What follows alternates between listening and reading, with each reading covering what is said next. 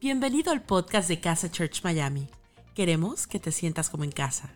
No importa desde qué lugar del mundo nos estés escuchando, sabemos que este mensaje va a transformar tu vida. Ponte cómodo y disfruta de la siguiente reflexión. Bienvenido a casa. Estamos en esta serie de conversaciones que se llaman De eso no se habla. ¿Y qué es eso? Es el dinero. Hemos entendido de la importancia de hablar cosas incómodas, porque cuando le sacamos la sábana al fantasma, nos damos cuenta que no es tan terrorífico. Y dentro de eso, invitamos a un gran amigo, su nombre es Carlos, eh, y estuvo con nosotros compartiendo el día domingo, y estuvo sensacional. ¿Cuántos estuvieron el día domingo? Pueden dar fe que estuvo bueno. Una persona dice que estuvo bueno. Estuvo buenísimo. O sea, realmente nos dejó pensando, nos dejó conversando sobre este tema y dijimos, no queremos dejarlo ahí. Queremos tomarnos la oportunidad de seguir construyendo. Carlos es el líder junto con su esposa de una comunidad que se llama Living. No solamente hacen cosas preciosas, también hacen música, que es increíble. Si no la han escuchado, deberían escucharla. Es escritor, compositor, conferencista y un gran amigo de la casa. Así que recibimos con un fuerte aplauso a Carlos, señores y señores.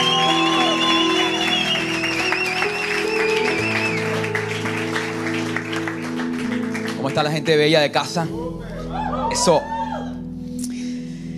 Qué lindo tenerte, qué lindo tenerte, qué lindo, qué lindo el tiempo que estamos pasando juntos, qué lindo las conversaciones que estamos teniendo. De hecho, hoy al final de nuestra conversación aquí vamos a tomar algunas preguntas. Si alguien tiene preguntas, lo que hacen es van al chat de YouTube y ahí ponen algunas preguntas y vamos a elegir las mejores y las estaremos conversando. Si no elegimos la tuya es porque no fue de las mejores. Este. Trabajando en la autoestima de las personas en el momento. ¿Cómo estás? Súper bien, contento de estar con ustedes. Son familia, la he pasado súper chévere y feliz y expectante de lo que viene por delante. Venimos comiendo rico, teniendo conversaciones súper lindas, súper profundas. Y el domingo, hacenos un pequeño resumen de cómo llegamos hasta aquí. O sea, porque la idea es que vamos a ir construyendo, ¿verdad? O sea, el domingo comenzamos con una parte, hoy vamos a hacer la segunda y así vamos a ir construyendo. ¿Con qué empezamos el domingo? Sí, el domingo empezamos con una premisa, ¿verdad? Contamos esta historia del pueblo de Israel cuando está en esclavitud en Egipto, tienen 400 años de estar escuchando estos patrones de carencia y de vivir ahí, digamos, como sudando, como eh, cuesta arriba para que la vida fuera funcional para ellos. Entonces Dios les hace esta invitación y les dice, mira, yo tengo una tierra donde fluye leche y miel. Ellos empiezan a caminar y son guiados por Moisés porque la mentalidad de Moisés era súper importante para que ellos fueran. Y cuando están ahí en el borde de la frontera, eh, ellos, Moisés envía dos espías para que inspeccionen la tierra. Estos dos espías regresan diez de ellos y dicen, hey, es cierto que hay, había una, hay una tierra extraordinaria, es cierto que fluye leche y miel, pero también es cierto que hay gigantes y nosotros somos como saltamontes al lado de esos gigantes y así esos gigantes nos ven a nosotros. Entonces la conclusión, ¿verdad? Fue que ellos no fueron detenidos por gigantes, fueron detenidos por sus pensamientos. Pero ¿cómo llegamos hasta allí? Es el punto. Porque hay una pregunta que surge, que surge todo esto, y bueno, ¿y por qué esta tierra inicial no era buena? ¿Qué fue lo que pasó con la tierra? ¿Por qué esta, esta invitación de Dios permanente que empieza con Abraham, de vamos a una tierra donde fluye leche y miel? Eso es lo que queremos hablar ahora, ¿verdad?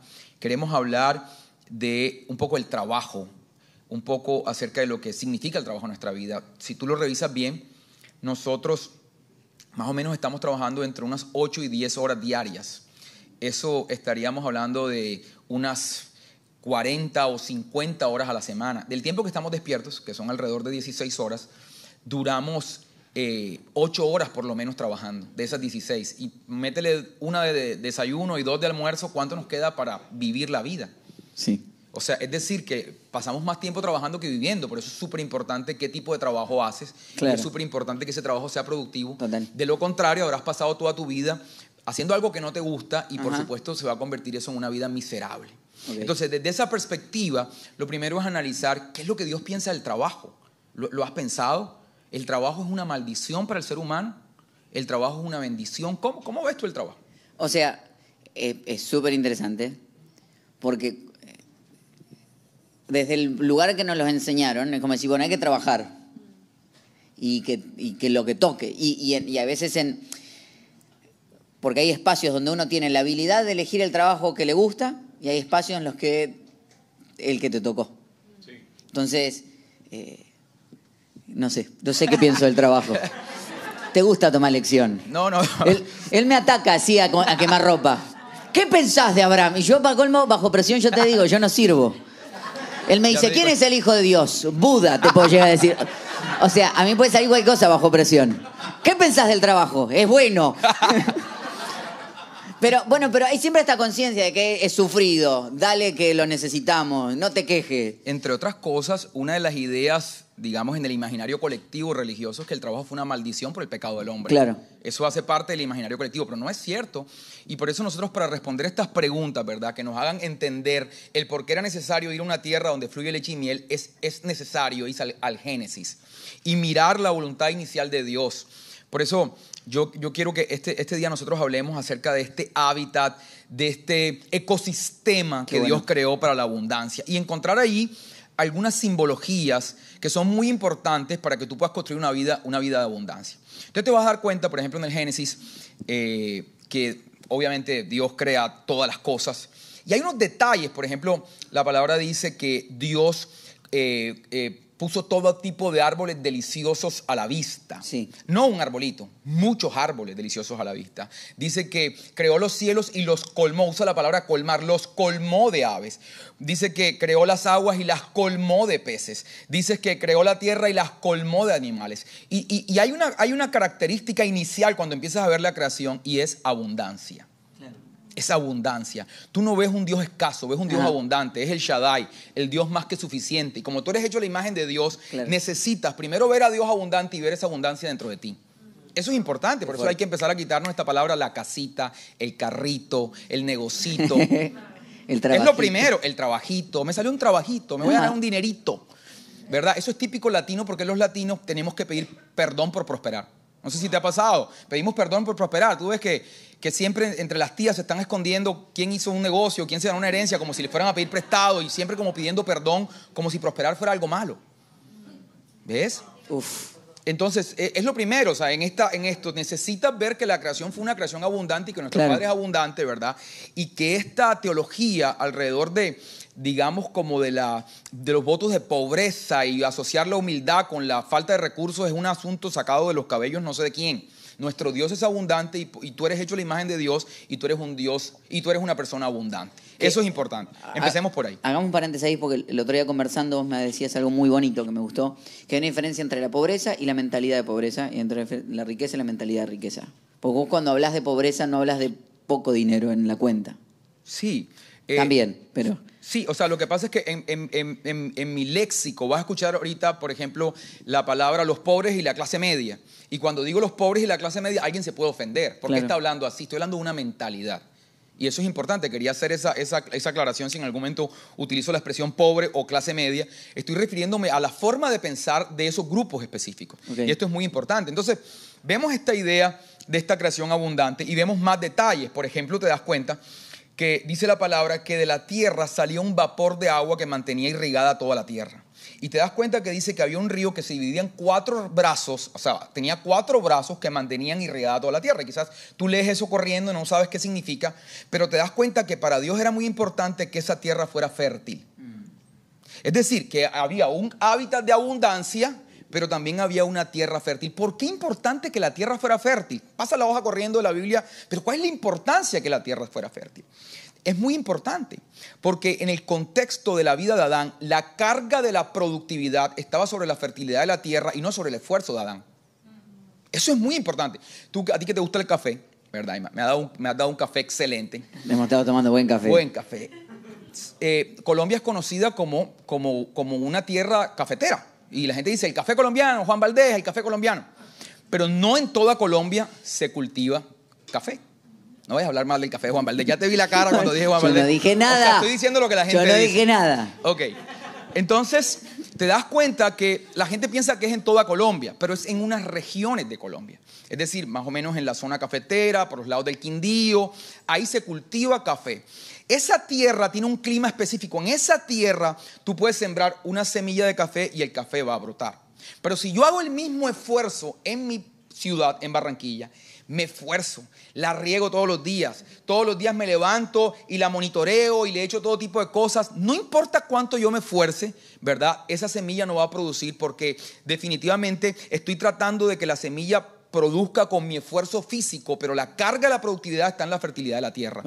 Esto es supremamente importante. Entonces, cuando tú ves este escenario de Dios, el escenario ideal era un escenario donde la carga de la productividad estaba sobre la tierra y no sobre el esfuerzo del hombre.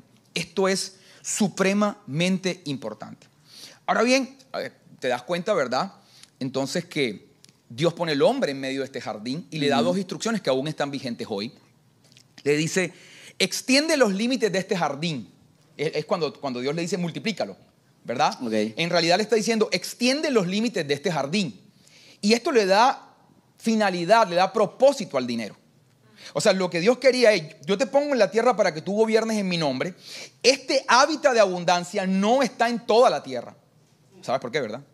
¿Por qué? Porque las tinieblas estaban allí. Recuerda que ah, la, la caída de Adán es la segunda caída. Primero tuvimos una caída en el cielo, que es la caída de Satanás. Entonces, las tinieblas están ahí. Entonces, es lo que le está diciendo, hey, yo voy a poner O sea, pausa. Era imposible que yo dijera eso que acabas de decir. O sea, vos hiciste toda la pregunta. Es una pregunta trampa lo que No, acabas no, de hacer. Sí. no, no. O sea, ¿por qué? No. Porque las tinieblas. Es te dije imposible que yo qué. le pegara. O sea, imposible que yo le pegue a lo que me estás pidiendo. No te dije por qué, te dije, ¿sabes? ¿Sabes por qué? ¿Sabes? Sí, claramente lo sé. Ajá.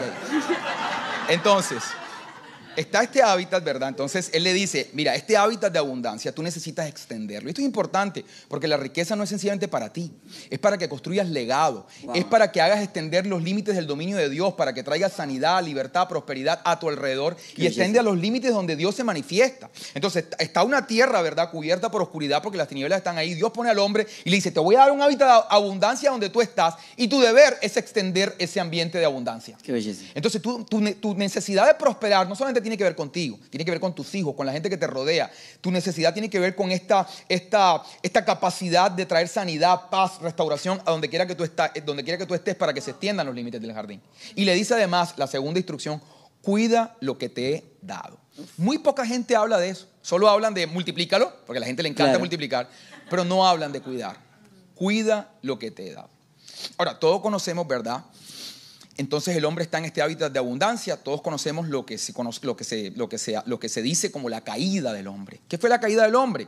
Vas a ver esta voz de carencia, ¿verdad? Esta idea de carencia que viene con una mentira. Y esta idea de carencia viene con, ah, con que no puedes comer de ningún árbol. ¿Ves? Esta idea es, y escucha, la voz de la carencia siempre te va a mostrar lo que no tienes. Siempre va a hacer que te enfoques en lo que no tienes, aunque sean verdades disfrazadas de mentira. Porque en realidad era una, era una mentira, Dios no había dicho eso. Dios había dicho no puedes comer de uno de los árboles. Entonces Claro. ella misma se contesta, o el mismo hombre se contesta, la misma mentalidad contesta, no, no, no, Dios lo que dijo fue un solo, un solo árbol no puedes comer. Claro. Y viene esta idea, sí, sí, sí, sí, pero este Dios finalmente no quiere que tú seas como Él, porque si Él quisiera que tú fueras como Él, permitiría que tomaras de este árbol para que tú pudieras tener entendimiento. Y viene esta voz de carencia a decirte lo que no tienes. Tienes todas estas cosas en el jardín, tienes todos estos árboles, tienes todos estos animales, y empieza a meterte en la cabeza qué es lo que no tienes. ¿Ves? Y entonces conocemos lo que, lo, que, lo que ocurre como la caída, que no es más que la idea del hombre de decir, yo puedo construir mi propio jardín. Yo puedo vivir bajo mi propia cuenta, yo no necesito trabajar bajo tu gobierno, yo puedo Claro. vivir de forma independiente, es lo que se conoce como la autosuficiencia. No te necesito, puedo vivir desconectado de tu gobierno, desconectado de tu reino. Ahora, cuando esto ocurre, te vas a dar cuenta que hay unos detalles, hay una, una falla, hay un atentado en las capas de identidad del hombre, porque nosotros tenemos distintas capas de identidad. ¿verdad? Y hay un atentado en esas capas de identidad que empiezan a mostrar un fallo en el hombre. Te vas a dar cuenta que el hombre se esconde y esto nos habla de miedo. Y esto es uno de los grandes fallos del hombre. El hombre hoy vive con miedo. ¿Qué pasará si me enfermo? ¿Qué pasa si mi esposa se muere? ¿Qué pasa si me quedo sin trabajo? ¿Qué pasa si las cosas se salen mal? ¿Qué pasa si la inflación sigue adelante? Y el hombre vive batallando con el miedo. ¿Te das cuenta que es uno de los problemas de la caída? Esta percepción de que la creación sobre la cual antes yo gobernaba ahora me produce miedo. La segunda cosa que ocurre en el hombre es que él siente vergüenza. Y estamos hablando de esta percepción de bajo estima con la que vive el hombre, que siempre quiere vivir compensando con dinero. ¿verdad? Esta percepción de, de- de- de yo me siento menos, tengo vergüenza. Y el hombre vive con vergüenza y parte de la vida del hombre la invierte en sentirse validado por otros hombres. Y te das cuenta que tú le preguntas a un niño, ¿qué quieres ser cuando sea grande? Quiero ser alguien en la vida. ¿Y qué te hace pensar que ya no lo eres? Claro. Y todo el tiempo buscando crecer socialmente, buscando posición social para poder alcanzar eso. Es más, te das cuenta que la vergüenza, ¿cómo trata de cubrirse al hombre? En el Edén. Con. eh, que dale. Di- con, la, con la ramita. Con las ramitas. Con la ramita, ahí va. Él- Pegué una. Él busca hojas, Check. él busca hojas para taparse. Ajá, hojas. Hojas. ¿Y con qué y con qué tratamos de tapar la vergüenza hoy? Con hojas. Con hojas, con billetes. Tratamos de tapar Ahí la- va. Es muy buena. Muy buena. Tratamos de hoy hoy nos cubrimos Lechugas. con hoy nos cubrimos con dinero. No, no me vayas a arruinar la- la- lo que estoy haciendo con Mira, hoy nos cubrimos. Ya, vamos a esperar un momento para que la gente se relaje. Vos quisiste hacer esto conmigo No. acá. Mira, hoy, hoy el hombre se cubre con dinero. Claro. Y te das cuenta que la gente cree que es el carro que conduce, Uf. el apartamento en el que vive, el barrio en el que está, la marca de carro que tiene, el reloj que se pone. Entonces el hombre hoy trata de cubrir su sensación de vergüenza con bienes materiales que le compensen su sensación de vergüenza. Entonces, el hombre hoy sigue lidiando con estas dos cosas. ¿Cuáles son? Miedo Miedo y vergüenza. y vergüenza. ¿Ok? Y por supuesto que ves un padre que aparece y lo primero que hace es llamar a Adán, ¿verdad? Y lo llama. Y siempre hemos visto esta idea de un Dios que viene y que se quita la correa y que le da un par de correazos al hombre. Por lo que y no ocurrió eso. Lo que el hombre viene y lo, primero, lo que Dios primero viene a, a- a buscar en el hombre es preguntarle por qué tienes miedo, Claro. ¿verdad? ¿Por qué tienes miedo? ¿Quién te dijo eso? El hombre le dice, porque tuve miedo porque, porque me sentí desnudo. ¿Quién te dijo que estabas desnudo? ¿De dónde vino esa voz? Porque de mí no ha venido. Estás escuchando la voz de la carencia, que siempre te muestra que estás ausente. Estás buscando, estás escuchando la mentalidad de carencia, estás escuchando una mentira acerca de ti. ¿De dónde vino esa voz? Porque mía no es. ¿Quién te dijo que estabas desnudo? ¿Quién te dijo que estás desprotegido? ¿Quién te dijo que eres de baja categoría? ¿Quién te dijo que esta creación te puede destruir? ¿Quién te lo dijo? Porque de mí no vino. Y tampoco había venido de la serpiente, por así decirlo, porque tampoco le dijo eso. O sea, que venía del mismo. ¿Cómo así?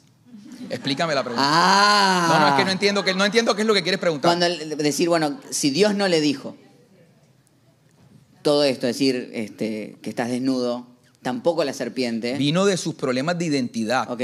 Ahora, estos problemas de identidad a causa de la desconexión del hombre, ¿verdad? Ocasionan que el hombre empiece a ver la vida desde una perspectiva. Entonces ahí es donde viene Dios ahora y le dice, a causa, ¿verdad? Por causa de lo que hiciste o por causa de tu nueva perspectiva, a causa de tu manera en la que estás viendo la vida ahora, por causa de tus problemas de estima, por tu miedo y por tu vergüenza, por eso, por el miedo y por la vergüenza, ahora la tierra va a ser maldita por eso. O sea, es decir, no es que yo maldigo la tierra, no, es como estás viendo la vida ahora, Wow. como la estás viendo desde la vergüenza, como la estás viendo desde la baja estima, ahora la vida, ahora la tierra es maldita por eso.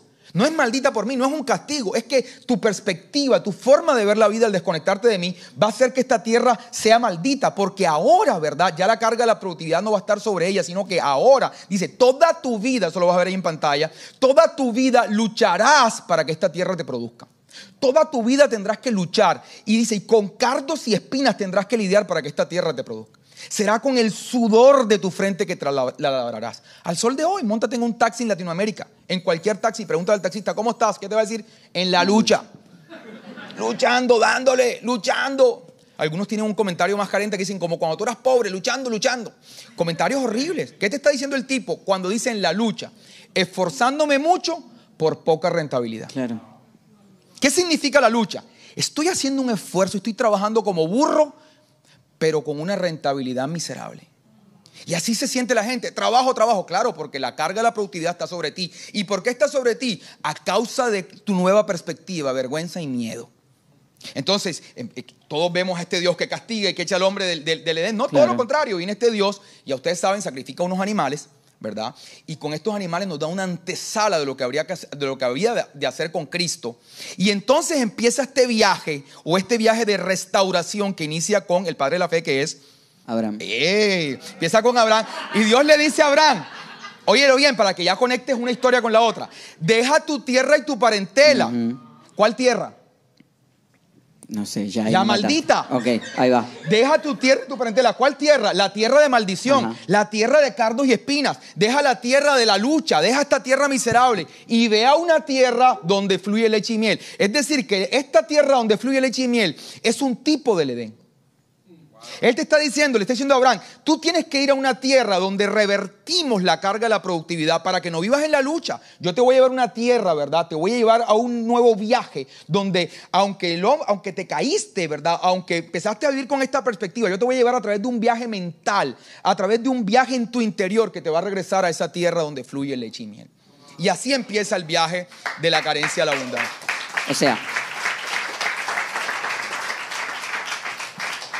O sea que el- lo que nos, nos está llevando a, a reflexionar es, ante toda esta historia que nos contaron, esta este concepto de, ok, la tierra está maldita, por mi conciencia mental, Exacto. o sea, ¿se puede salir de ahí? Claro. O Entonces sea, viene- no es que es para siempre. No es para siempre. Entre otras cosas, viene este plan de restauración de Dios sobre el hombre. Que siempre hemos creído que este plan es un plan geográfico. Porque lo viste con Moisés, lo viste con Abraham, que se trataba de ir de un lugar a otro. Claro. Pero se trataba era de un viaje mental, un viaje interno. Este viaje tiene que ver con la renovación de tu mente, tiene que ver con tu identidad, porque lo que se afectó fue tu identidad. Lo que se afectó fue, eso es lo que te hace ver la vida a una perspectiva equivocada. Ahora, entre otras cosas, para hacer una claridad frente a lo que dices, empecemos con lo primero que hay que hacer. Lo primero es revertir la maldición, revertir la carga de la productividad. Es lo primero que vamos a hablar esta noche. Revertir la carga de la productividad, que vuelva a estar sobre la, La tierra, tierra. y no sobre el hombre. Y vamos a empezar hablando por ahí. Es lo primero. Pero antes de decir esto, quiero decirte que la sangre de Cristo cayó a tierra para que tú fueras libre de toda maldición. Cuando la sangre de Jesús cayó a tierra, tú fuiste libre de toda maldición sobre la tierra y sobre tu vida. Entonces, esta idea de Malaquías, maldito eres con toda maldición, es una idea miserable. Porque ya tú fuiste libre de toda maldición y no hay manera que tú seas libre de la maldición si no es a través de la sangre de Cristo. Entonces, volver a decir que eres maldito porque no das dinero es una idea distorsionada y manipuladora. Perdona, no sé si algún día lo has dicho, pero no está bien. Y ya, ya lo dijiste, así que, o sea, Entonces, esto no tiene sentido. Ahora, nosotros no podemos ser generosos por no ser malditos. Empecemos por ahí. Nosotros somos generosos es porque somos benditos. Hay una gran diferencia en tu ser, en tu dar dinero, ¿verdad? Para no ser maldito, en tu ser generoso por la bendición que reposa sobre ti. Es, es una cosa completamente distinta. Ahora, ¿cómo revertimos esta carga de la productividad? Es muy importante y para eso lo primero que hay que hacer es que tú necesitas hacer que la tierra trabaje para ti y no tú trabajes para la tierra. Este es el primer principio, el primer pilar sobre el, cual, sobre- el cual se construye riqueza y sobre el cual se construye un hábitat de abundancia. Necesitas que la tierra trabaje para ti y no tú para la tierra. Eso en términos prácticos hoy se ve así. Necesitas que el dinero trabaje para ti y no tú trabajes para el dinero. Para eso necesitas construir activos. ¿Qué es un activo? Todo lo que pone dinero en tu bolsillo. ¿Qué es un pasivo? Todo lo que saca dinero de tu bolsillo. Y para que tú inicies este viaje en donde tú empiezas a construir activos, necesitas dejar de trabajar por dinero. Necesitas dejar de hacer un intercambio entre tiempo y dinero y empezar a hacer un intercambio en trabajo por activos. La mayoría de la gente hoy trabaja por dinero. Tú no puedes trabajar más por dinero, sino que tienes que empezar a trabajar por activos. Porque cuando empieces a trabajar por activos, los activos van a empezar a hacer que la tierra vuelva a ser productiva para ti. ¿Hasta ahí está entendido? Ahí va. Ok, ahí va. Entonces, ¿cómo hacemos esto, verdad? ¿O por qué más bien nosotros no, no- no vivimos de esta forma? Y quiero contarte un poquitico cómo estos dos sentimientos empiezan a, a- a dañar la idea de una tierra productiva. Fíjate esto.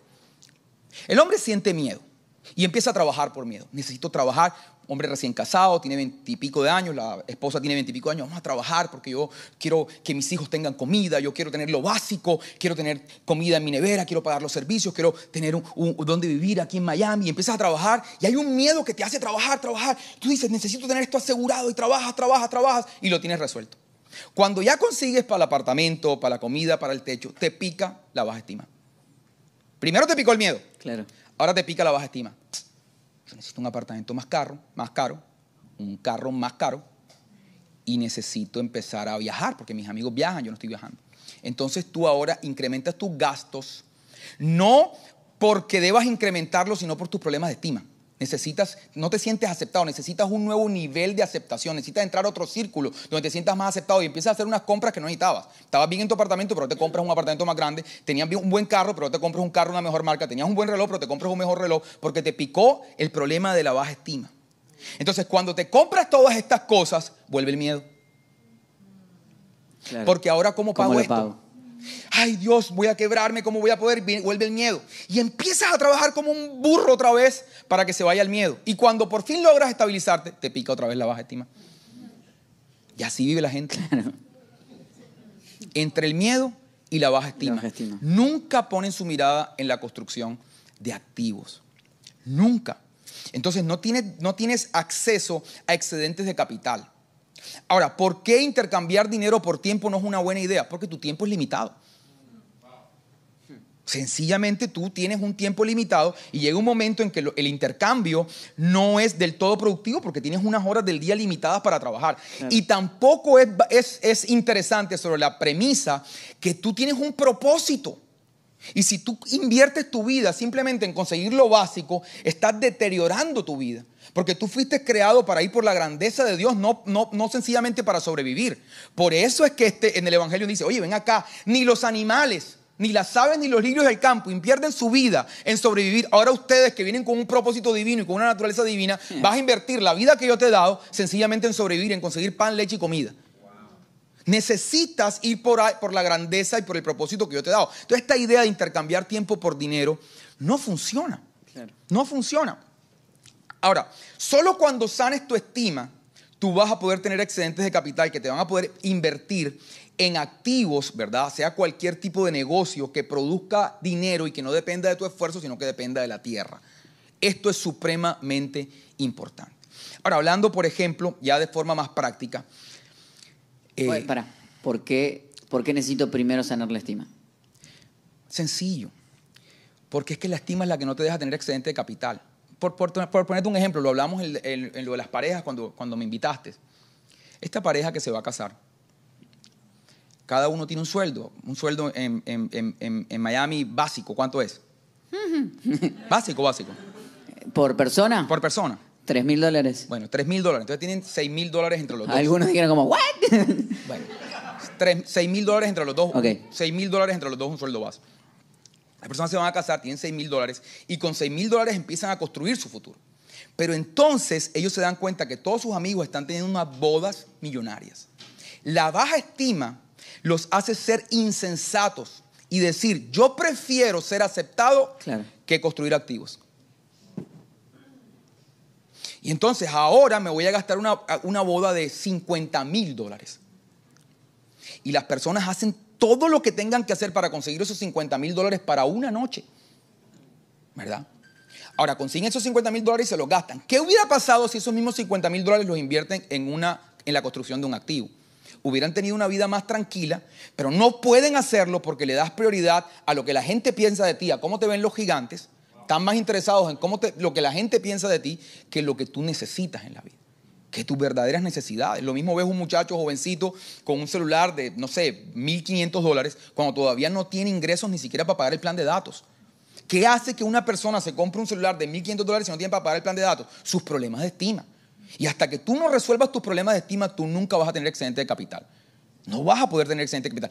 Ahora, yo con esto no estoy incentivando, eso jamás lo voy a hacer. Jamás estoy con esto pretendiendo incentivar, digamos, que tú tengas una mentalidad carente, que tú, que tú no, tengas una boda o no te compres un celular. El asunto no es si lo compras o no, el asunto es cuándo. Ahí va. ¿Cuándo? Pregúntame, ¿cuándo? ¿Cuándo? Cuando hayas construido los activos que lo paguen. Ok. Entonces, ¿quieres casarte? Y tu, y, tu, esposa, porque, bueno, eh, no, quiero ser machista, pero a veces esto es un, un sueño muy asociado a la mujer. Quiero tener una boda de princesa.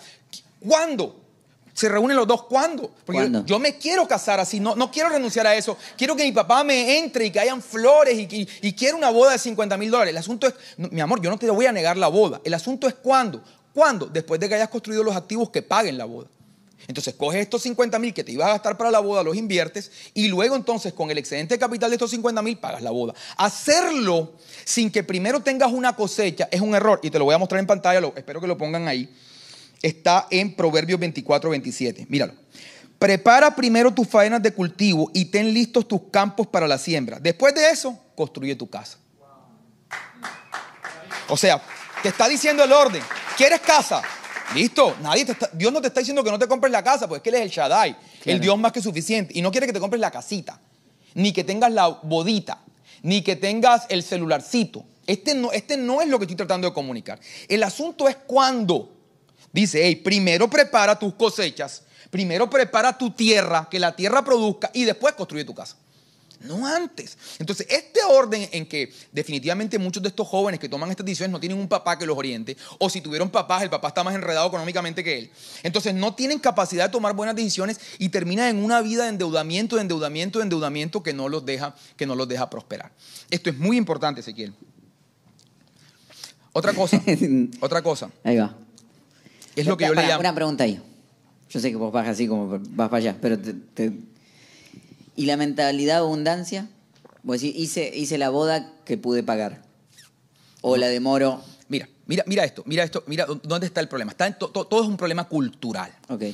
Porque alguien me podría decir, sí, pero es que ya yo tengo 30 años, o me caso ahora o no me caso. Exacto. ¿Ves?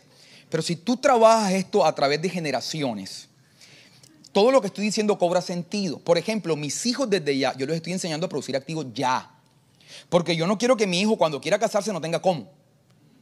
Entonces, hijo, eh, me dice Samara la chiquitica, papi, regálame, no sé, dos dólares. Y yo le digo, hija, yo te los doy, pero primero vas a ir a recoger unas hojas allá afuera, en el jardín, y, tú vas a producir esos dos dólares. Eh, Joshua me dice, quiero un celular. Y yo, ¿para qué quieres un celular? ¿Para mostrárselo a tus amigas o lo necesitas? No, papi, yo lo necesito porque quiero con ese celular tomar fotos para poner un negocio online. Ah, ok, está bien. Entonces hagamos algo. Yo te doy la mitad del dinero, la otra mitad consíguelo tú. Que estoy incentivando la capacidad de producir riqueza en ellos desde temprana edad. Para que entonces, ¿verdad? Ellos puedan construir activos que luego le permitan poder tomar decisiones como casarse, como poder comprar las cosas que quieren a temprana edad. Esto es muy importante. Entonces la mentalidad tiene que ser inculcada desde niños, muy temprano. En nuestra cultura siempre tiene que haber una, una, una, una palabras que incentiven la productividad de nuestros jóvenes. Ahora fíjate, eh, eh, otro, otro de los fenómenos que ocurre cuando tú no tienes esta carga invertida, sino que tú intercambias tiempo por dinero, es que es lo, que yo le llamo economías débiles. ¿Cuáles son estas economías débiles? Y esto es muy de los Estados Unidos y en Colombia también. ¿Qué ves? Que ves una persona aparentemente exitosa. Tiene un carro del año, tiene un apartamento del año, tiene eh, la, la nevera llena, todos los fines de semana van al restaurante y tú lo ves y tú dices, wow, qué buena vida. El asunto es que cuando por alguna razón se altera el intercambio entre tiempo y dinero, todo eso se viene abajo. Algo lo altera. Por ejemplo, un accidente, ¿verdad? No estamos, no estamos profetizando accidentes sobre nadie. Un accidente, una pandemia, una crisis económica, un despido, una reducción de personal. Toda esa vida se viene abajo. Todo, porque lo único que había ahí era una aparente prosperidad. Pero esa prosperidad estaba sostenida sobre el sudor de la frente de esa persona. Entonces, apenas, hay un apenas algo altera eso, toda esa economía se viene abajo. Yo, por ejemplo, tengo un amigo que trabajaba en una empresa muy próspera en Barranquilla, la más próspera, la más grande en Barranquilla. Se ganaba un sueldazo, tenía un sueldo altísimo. Y tú lo veías, tenía su carro, tenía vivía solo, tenía todas sus cosas. Y de pronto sale del trabajo. Cuando sale del trabajo, la conclusión de él fue, trabajé cinco años y ahora mismo no tengo nada. No me quedó nada. Cinco años trabajando, cinco años la gente admirándome porque yo trabajaba en esa empresa, admirándome. Pero ¿qué me quedó? Nada. Claro, porque fueron cinco años intercambiando tiempo por dinero y durante todo ese tiempo, todo el dinero que se, que se ganó se lo gastó en sostener su calidad de vida. Entonces, como todo el dinero se lo gastaba en sostener su calidad de vida, fueron cinco años viéndose bien, pero luego se vino todo abajo.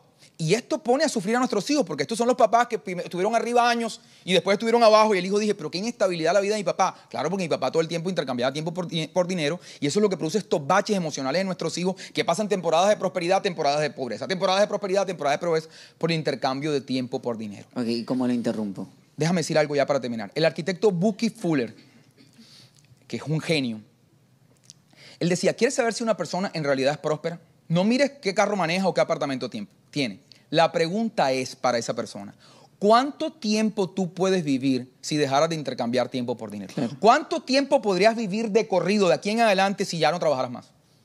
Eso te marca si eres próspero. No, ¿qué carro Claro. tienes? Porque si el carro lo tienes hipotecado, si la casa la, la debe y tú te quedas sin trabajo, ahora ideas de producir y al día siguiente te mueres de hambre, tú no eres próspero. Tú lo que tienes es una economía fantasma, una economía especulativa. Pero si tú, por alguna razón, como una pandemia, ¿verdad? Dejas de trabajar y puedes vivir 5, 6, 7, 8, 9, 10 años, entonces tú estás trabajando sobre prosperidad porque es la tierra la que te sostiene y no tú la que sostiene la tierra y el resto de las cosas. Ese intercambio es supremamente importante. ¿Cómo interrumpo eso? Varias cosas. Te das cuenta, por ejemplo, este río. Primero, sanando tus problemas de estima. Segundo, dejando excedentes de capital y empezar a invertir estos excedentes de capital. Te das cuenta, por ejemplo, que otra de las cosas que aparece en este Edén es este río que se dividía en cuatro brazos. Y este río que se dividía en cuatro brazos no habla más que múltiples fuentes de ingresos que mantengan la tierra productiva. No puedes contar con una sola fuente de ingreso. Necesitas tener otras fuentes de ingreso. Fíjate, tenía este vapor de agua que mantenía la tierra irrigada, pero también habría un río que se dividía en cuatro brazos que mantenía la tierra irrigada. Nos está hablando, el Edén, el hábitat de abundancia se va a mantener con múltiples fuentes de ingreso. Desde joven tienes que pensar que tú no puedes tener una sola fuente de ingreso, tienes que tener varias, porque esas fuentes de ingreso van a garantizar que en los ciclos económicos de la vida, como por ejemplo la pandemia, donde los bienes de primera necesidad se van arriba y los bienes de segunda necesidad se van abajo, tú puedas ser sostenido por los bienes de primera necesidad, mientras los bienes de segunda necesidad descansan. Por ejemplo, Ahora, cuando hablas de varios ingresos, que es un segundo trabajo. o activos, Ok. O activos. Por Porque ejemplo, si no mi- sigo cambiando tiempo por dinero cuando hago un segundo trabajo, me subo a Uber. Exactamente. O sea, tú, yo, cuando este discurso se oye infantil, cuando pareciera que yo te estuviera invitando a que dejes tu trabajo. Y no se trata de invitarte a que dejes tu trabajo. Se trata de invitarte a que te sobre dinero.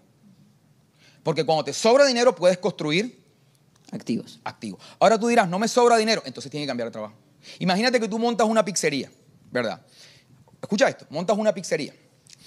Y entonces eh, tienes que pagar los meseros, tienes que pagar la masa, tienes que pagar todo el, todo el tema de, los, de los embutidos, tienes que pagar todo el asunto. Después de que cierras mes, te das cuenta que tú, todo lo que te entró, te lo gastaste. No quedó un peso de utilidad. Pregunto, ¿esa pizzería es un buen negocio? No. exactamente con tu vida. Si después de que tú tienes un salario, pagas todas las cosas, no te queda excedente de capital, no estás haciendo un buen trabajo. Sobrevivir no es un buen negocio. Ok. Necesitas que te sobre algo, porque lo contrario, una persona sensata diría, yo no puedo seguir con esta pizzería, porque no voy a trabajar en una pizzería que no deja un peso, y entonces porque si tienes un trabajo que no te deja excedente de capital. Necesitas que te sobre algo, porque ese excedente será lo que inviertas. Cuando eso empiece a producir, lo invertirás en otro, en otro activo. Cuando eso empiece a producir, lo invertirás en otro activo. Cuando sea el tiempo prudente que esos activos necesiten de tu, de tu tiempo, ¿verdad? Simplemente para administrarlos, que fue la instrucción de Dios, que le dijo, hey, extiende los límites de este jardín Pero con la construcción de activos, con más ríos, con más prosperidad, extiende los límites de este jardín, entonces tú podrías pensar en dejar tu trabajo. Ok. Empezó el pianito. Por eso eso ¿Sabe qué significa el pianito? ya significa. Estoy esperando que tú digas qué hacemos. Usted. Dame Un, un cierre rápido. Uno o dos pensamientos importantes para seguir rompiendo este, este proceso. Después te dice, después Dios le la segunda instrucción que le dice, cuida lo que tienes. Esto es muy importante, porque uno de los problemas en la construcción de riqueza es que la gente avanza, pero luego tiene que regresar a recuperar lo que perdió por no cuidarlo. Entonces, nada sirve que tú avances a construir riqueza, abandones a tu familia y luego que tienes riqueza tienes que regresar a, a recuperar tu familia. Claro. Eso no te va a dejar avanzar. Entonces, si la gente no cuida lo que tiene cuando Dios te lo dio, no vas a poder avanzar. Te voy a poner un ejemplo aquí sencillito. Don Gerson, que está aquí. Ustedes obviamente quieren siempre tener esto más top, tener más instrumentos, tener el mejor piano, la mejor guitarra, todo. Pero si Don Gerson no cuida la guitarra, la próxima compra no va a ser un mejor piano, sino va a ser recuperar la guitarra que Gerson partió. Claro. Entonces, así vivimos en la vida. Mucha gente no avanza porque siempre está recuperando lo que perdió, Lo que perdió. porque no está intencionado en cuidar. Necesitas cuidar tu esposa, necesitas cuidar tus hijos, necesitas cuidar la salud. Y este concepto de que yo como hoy sin pensar cuánto me va a afectar en el futuro Claro. es un concepto irresponsable, porque tú puedes comer hoy y ser feliz, pero si eso luego te va a afectar tu salud, estás de alguna forma no Claro. estás cuidando. Entonces te sientes hoy próspero, pero resulta que estás sacrificando el éxito del mañana. Esto es muy... El tiempo. ¿Cómo no cuidas el tiempo? No le puedes decir a todo el mundo que sí. Y la gente le dice a todo el mundo que sí porque tiene problemas de estima. Porque si no tienes problemas de estima, le puedes decir, no, no puedo atenderte, tengo que estar con mis hijos. Cada vez que le dices que sí a algo que no deberías estar, a una reunión donde no deberías estar, a un negocio donde no deberías estar, cada vez que le dices que sí a eso, le estás diciendo que no a tu esposa, a tus hijos y a tus negocios. Cada vez que le dices que sí a alguien a quien deberías decirle que no, le estás diciendo que no a lo que sí es importante para ti. Y es que aprender a decir que no y cuidar lo que Dios te ha dado. Yo a mis hijos les digo, por ejemplo, hijos, eh, eh, los veo que están brincando en el mueble, los veo, los veo que están tumbando el televisor, y les digo, hijos, tenemos un viaje programado. ¿Quieren el viaje o quieren que vuelva a comprar el televisor? Porque si parten el televisor, no hay viaje, sino que yo compro el televisor. Y les voy metiendo en la idea, en la vida, tienes que cuidar lo que Dios te ha dado. Necesitas cuidarlo porque si no lo cuidas no vas a avanzar. Y el último pensamiento, y con este me despido, lo demás ya lo hacemos de otra forma. Fíjate que le dice, fíjate lo que las tinieblas le dicen a, a Adán. Con que Dios te dijo que no puedes comer del árbol del conocimiento del bien y del mal. En realidad sabes que le dijo que no puedes comer de ninguno, pero con que Dios te dijo que no puedes comer. ¿Tú sabes cuántos árboles habían ahí? Yo vengo aquí a Miami y veo una cantidad de árboles que no hay en Barranquilla. Y solo estoy en Miami, porque cuando vas a otro estado hay otros árboles que no hay en Miami. Y cuando tú vas a Barranquilla y ves una cantidad de árboles que no hay aquí ni en otros estados, ¿cuántos árboles había en ese jardín? Pero las tinieblas querían que Adán se enfocara en el único que no podía tener. Porque eso hace la mentalidad de carencia, que te enfoques en lo que no tienes para que pierdas de vista lo que sí tienes. La mentalidad de carencia lo que hace es hacerte pensar que no tienes nada. Pero con lo que sí tienes en las manos de Dios es más que suficiente. Fíjate, por ejemplo, Moisés. No, no tengo nada, soy tartamudo. ¿Qué tienes a la mano? Una vara. Con esa vara te voy a llevar a liberar a Israel. Esa vara abrió el mar rojo. Esa vara hizo que, que Faraón se arrodillara delante de él. Fíjate esta mujer que, que, esta viuda que no tenía qué comer y llega el profeta y le dice, ¿qué No, no tengo nada, estoy a punto de morir. No, no, no tengo nada, estoy a punto de morir. ¿Qué tienes? No, tengo un poquito de aceite y un poquito de harina. Con ese poquito de aceite y con ese poquito de harina comieron ellos por toda la crisis y comió el profeta. ¿Te das cuenta Jesús? Tiene que alimentar a 15 mil personas. ¿Qué tiene? No, no hay nada. Solo hay esto. Bueno, con esto yo mm. voy a levantar mi mirada y voy a decir, gracias Señor porque esto es lo que tengo a la mano y con lo que tengo a la mano será más que suficiente para alimentar a toda esta gente. La mentalidad de gratitud es lo contrario de la mentalidad de queja y genera un ambiente de abundancia que te va a permitir a ti poder mirar las cosas desde la perspectiva de Dios. Hace un tiempo nosotros vivíamos en mucha pobreza en mi casa y a mí me llamaba la atención algo y era que lo que entraba a esa casa se volvía pobre. Recuerdo que nosotros vivíamos muy mal, muy mal. No teníamos piso en, una zona de la casa, no funcionaba nada, los focos no funcionaban, para bajar el inodoro no funcionaba. Era, era, era ustedes saben, en Latinoamérica hay gente que vive así y así vivía yo. Y recuerdo que mi papá un día se da cuenta que nosotros estábamos así y dice, le voy a regalar un abanico porque están teniendo mucho calor, le voy a regalar un abanico. Y mi papá va y compra un abanico nuevecito, nuevecito. Y recuerdo que trae el abanico nuevecito y lo trae a nuestra casa. No habían pasado una semana cuando ya el abanico se le había caído la cabeza. Tú sabes esos abanicos que, dan, que hacen así, ya se le había caído la cabeza, ya estaba choco y no le servían los botones. Porque trajiste algo bueno y lo metiste en un hábitat de pobreza, donde todo el tiempo hay queja, donde todo el tiempo hay negativismo, donde todo el tiempo hay un ambiente para la desgracia y la frustración. Cuando tú traes las cosas buenas al ambiente incorrecto, esas cosas buenas se destruyen. Pero cuando tú tus pensamientos negativos los pones en el ambiente correcto, o sea, cambias esa mentalidad y la traes al hábitat de abundancia, un hábitat de agradecimiento, un hábitat donde dice, ah, sí, con que no puedo, mira todos los árboles que sí hay, incluyendo el árbol de la vida que representa a Cristo sobre el cual está sostenida toda nuestra vida. Siempre que tú estés enfocado en lo que sí tienes, tu mente estará dirigida hacia la abundancia. Y creo que eso es lo más importante de ese ambiente del Edén, porque lo que se llevó a Adán del hábitat de abundancia no fue la tierra, no fue, fue su incapacidad de agradecer lo que sí tenía en la mano. Qué.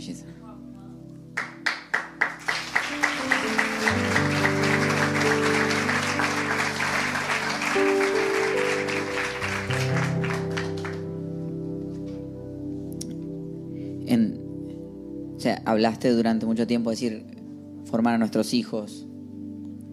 Pero creo que muchos de los que estamos acá ya no fuimos formados en esa parte. No tuvimos esa, entre comillas, suerte divina. Pero estamos hoy acá. ¿Dónde empezamos? Primero necesitas revisar qué, a, qué, a qué le temes. Segundo, necesitas revisar quién eres y conectar con tu verdadera identidad. Por eso esta palabra de Dios siempre hemos creído que es un libro moral. Pero esta palabra de Dios es un espejo y nos muestra nuestra verdadera identidad. Dice que mientras nosotros nos miramos en estos espejos, somos renovados de gloria en gloria a la imagen de Cristo, porque ese es nuestro origen, nuestra identidad. Nosotros no estamos tratando de ser como Cristo, somos como Él. Él es, el, él es el segundo Adán, es el reflejo original de lo que somos. Entonces, en la medida en que tú recuperas tu identidad, se va la baja estima. Y en la medida en que tú reconoces que el miedo viene por la idea equivocada de una mentira y rompes el acuerdo con esa mentira y haces el acuerdo con la verdad que Dios está a tu favor, que Dios está contigo, estos dos elementos se van a ir de tu vida y entonces tú vas a empezar a tener una mentalidad correcta sobre la cual vas a construir el resto de cosas. Mira, si no haces esto primero, si no entras en este ejercicio donde sanas tu estima, lo demás van a ser intentos fallidos. Una vez tengas la mentalidad correcta, tu identidad esté soportada desde la perspectiva del cielo, entonces ya la tierra no va a ser maldita, porque tú vas a ver el mundo como Dios quiere que lo veas. Esto es muy importante. De ahí en adelante vas a poder decirle que no. Están tus amigos viajando en crucero. Tú tienes, no sé, dos mil dólares, tres mil dólares. Están tus amigos viajando en crucero, todos viajando. Y tú no vas a decir, ay, yo soy el único que no viajo. Todos mis amigos viajando y yo no viajo. Ay, acuérdate estos tres mil dólares y voy a gastarme un crucero. No, tú vas a decir, no, yo soy un hijo de Dios. Acuérdate esta platica le voy a invertir en un negocio. Y no sientes, no te sientes destruido porque no fuiste al crucero. Te sientes feliz porque estás haciendo las cosas de forma correcta. Te sientes feliz. Ves los otros, ah, se gastaron no sé cuántos millones. Pero como tú estás sano, tú dices, no. Rodéate de amigos que alienten esta mentalidad. Que, que, entre tus amigos, ¿verdad? Siempre digan, pero ese, ¿por qué te vas a gastar eso en eso? porque no? No, no que te celebren la irresponsabilidad. Ah, sí, vamos a gastar la plata, vámonos todos juntos a gastar. Pues sino que todos estos amigos todo el tiempo te estén, estén evaluando si este gasto es correcto, si deberías hacerlo, si no deberías hacerlo, si deberías invertir, si no deberías invertir, qué estás haciendo con tu vida. No sencillamente, no, yo me gano esta plata y aquí esto es lo que hay. Eso, no tiene sentido. Eso no tiene sentido. ¿Te das cuenta, por ejemplo, José?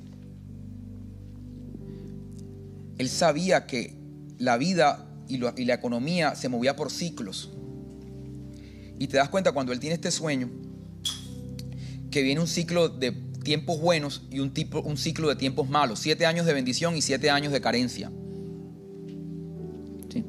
Y él no dijo, no, Dios me va a proteger en los siete años de carencia. Eso es lo que decimos nosotros. que Dios me ayude. Que Dios me ayude, no, ¿verdad? Él lo que hizo fue que en los siete años de abundancia guardó para en los siete años de carencia ser un rey y prosperar. Entonces, si tú no tienes esta capacidad de en medio de la abundancia poder invertir en tu tierra, en medio de la carencia vas a necesitar un milagro. Y Dios lo va a hacer. Pero uno de los grandes problemas de la, de la espiritualidad es que nosotros queremos vivir de milagro en milagro. Claro. Nosotros queremos que caiga maná, pero Dios quiere llevarnos a una tierra donde fluye leche y miel. Hmm.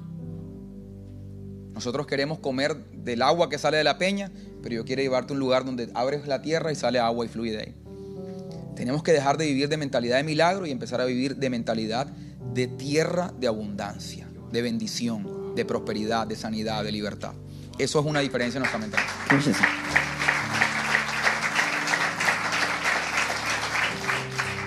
Llegaron preguntas muy bonitas, no vamos a llegar a contestarlas. Okay. Eh, así que son todas lindas, nadie se sienta mal. Eh, pero muchas de esas ya las contestaste. Eh, pero sí quisiera que cerráramos esto orando por, por, estas tres cosas que hablábamos, ¿no? Por poder sanar nuestros miedos, sanar nuestra identidad. Y también algo que dijiste al final que me pareció sensacional, empezar a ver qué es lo que tengo. Cambiar nuestra mentalidad de carencia, porque creo que también comienza desde ahí. Una vez que he terminado mis miedos, que he sanado mi identidad, empiezo a mirar, oh, ¿qué es lo que tengo? Y, creo que, como bien decías, hay cosas que ya tenemos en la mano. El cambio puede empezar hoy. El cambio puede empezar hoy. Así que me encantaría que todos hagamos un ejercicio y que podamos cerrar los ojos por un momento. Y extender nuestras manos hacia adelante como quien va a recibir un regalo.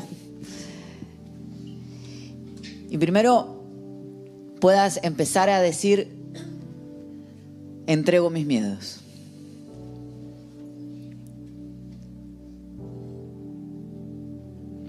Y que pongas en tu mente aquellas cosas que te han dado miedo en este tiempo, aquellas cosas que te han robado de seguir avanzando. Y que puedas ver cómo aún en tu, en tu mente, en esas manos que estás esperando recibir un regalo, de esa misma manera estás entregando tus miedos en este momento. Y que ahora a la vez, mientras estás entregando tus miedos, puedes decirle a Dios, recibo tu identidad. Quiero verme como tú me ves.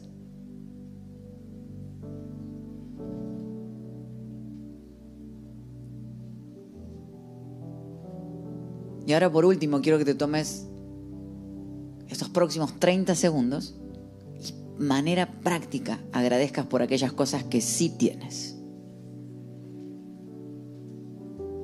Que ahora empieces a agradecer por aquellas cosas que sí tienes. Esos 30 segundos son tuyos para agradecerle a Dios por aquellos que sí tienes hoy.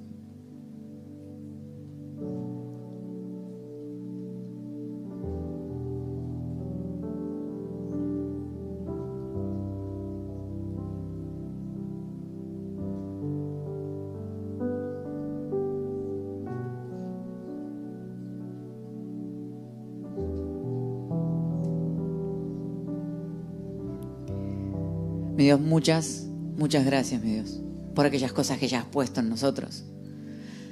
Por los grandes amigos que has puesto a nuestro alrededor que están dispuestos a no dejarnos en los mismos espacios donde estábamos. Gracias por tomar hoy la oportunidad de tomar decisiones que cambien nuestra vida y la de nuestro futuro. Entendemos que algunos no hemos tenido esa oportunidad de ser formados así desde pequeños, pero estamos decidiendo hoy que no será así para nuestras futuras generaciones que en nosotros se rompe esa mentalidad. Dios, hoy entregamos nuestros miedos. Entregamos aquellas mentiras que hemos creído. Abrazamos la identidad que has puesto en nosotros. Ayúdanos, mi Dios, a, a vernos como tú nos ves. Y agradecemos por lo que has puesto en nuestras manos. Te damos gracias, Señor. En el nombre de Jesús. Amén. Gracias por habernos acompañado en esta enseñanza de Casa Church Miami. Esperamos que haya sido de mucha ayuda. Te invitamos a que lo compartas en tus redes sociales y que nos dejes tus comentarios. Para más información de nuestras actividades o para conocer más de nuestra iglesia, puedes ingresar en casachurch.miami y seguirnos en nuestras redes sociales. Antes de despedirnos queremos declarar bendición sobre tu vida. Que el Señor te bendiga y te guarde, que haga resplandecer su rostro sobre ti, que tenga de ti y de nosotros misericordia y que ponga en tu vida paz.